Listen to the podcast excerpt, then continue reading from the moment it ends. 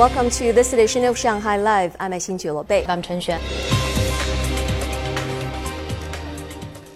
With three days to go before the official opening of the 19th Asian Games, the torch relay today returned to the host city of Hangzhou. It started there on September 8th and has ventured to 11 cities, including Huzhou and Jiaxing. Zhang Yue has more. Nearly 200 torchbearers will complete the 11.4 kilometer relay, with the 2020 Olympic gold medalist in women's badminton Chen Yufei running the first leg at 9:45 a.m.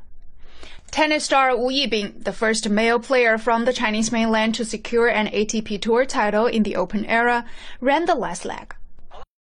Four sports started yesterday. In men's football, China defeated India 5 to 1. Gao Tianyi scored from a corner in the 16th minute to open the scoring. India equalized just before halftime. Tao Qianglong scored twice, while Dai Weijun and Fang Hao also scored in the second half to secure the victory. China's next match is versus Myanmar.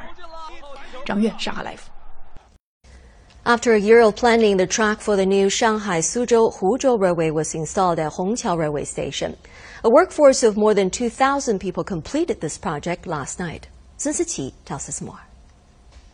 Just after 10 o'clock last night, more than 2,000 workers entered the site once the last train departed Hongqiao Station for Kunshan. 8.5 kilometers of existing track had to be shifted by 11 meters to make way for the new track, and the work had to be completed within two and a half hours. Once the move was complete, the tracks for the new commuter line needed to be installed within three hours before morning train services started. The project's engineers spent a year planning this night. This was the most challenging part of the line's entire construction process. We made plans, we made changes, and we changed them again. We knew exactly what to do at each phase, and what each person should be doing. The new tracks were down by 3 a.m. today, and with the tracks at one of the new line's terminal stations installed, work will begin on connecting all the segments of the route that are in various stages of completion. It's very important to make sure trains in operation can run safely, and that we don't block regular city roads. The railway is expected to open next year, connecting Huzhou, Suzhou, and Shanghai. The current travel time between Huzhou and Shanghai is nearly two hours. The new line will shorten that to 30 minutes. Sun Siqi Shanghai Live. 42 installations by 28 artists are now on display as the 7th Shanghai Jing'an International Sculpture Project opens today. Reporter Zhang Yue finds out that nine public venues across the district are taking part. Ram Katzir, an Israeli visual artist based in Amsterdam, is showcasing here at Jing'an Sculpture Park. With both hands in the shape of a piece of cloud, a dog and a man are sitting together, enjoying a moment of peace. I actually uh, took part in an exhibition here in 12 years ago, actually 11 years ago in 2012, and it's amazing how many more works are here. It is called visual art for a reason. It has to be something that attracts you and makes you want to look at it. So um, having so many eye catchers here in the park, I think is a gift to the people of Shanghai. Cheese is on the rooftop of a building and made by Kwon Osang of South Korea, while Walkaway was created by Katina Bach from Germany. In this installation, a tree was planted under a six meter bridge, and people are welcome to walk on the bridge to be part of it. Of course, the sculpture park served as the main venue, and some changes have been made to it. A hedgerow running nearly 500 meters has been replaced by flowers, shrubs, and benches to open up the sculpture park along West Beijing Road and make it more accessible.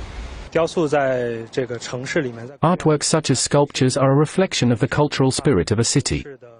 You are able to see different worlds through the eyes of artists.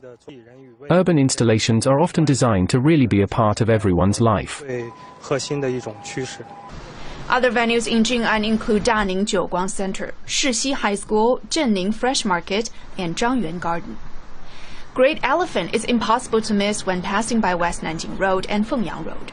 It's from the mind of artist and architect Nadim Karam, who is from Lebanon. Karam's installations have appeared in Melbourne, Prague, Dubai, and Beirut and he said he wants to leave a part of him in each city. You know what's uh, interesting about this is that it reflects the city, you know, the shapes that we have, the, the animaloid and the flowers and the humanoid and the objects, everything is printed around this. In this case, particularly, it reflects Shanghai and all the buildings around in a beautiful way, I think. Don't fret about getting lost trying to find all 42 installations, as there is a digital map on a WeChat mini program to point you in the right when direction. Kandinsky wrote the book. A bilingual audio guide has profiles of each artist. The festival runs through the end of the year. Zhang Yue, Shanghai Live.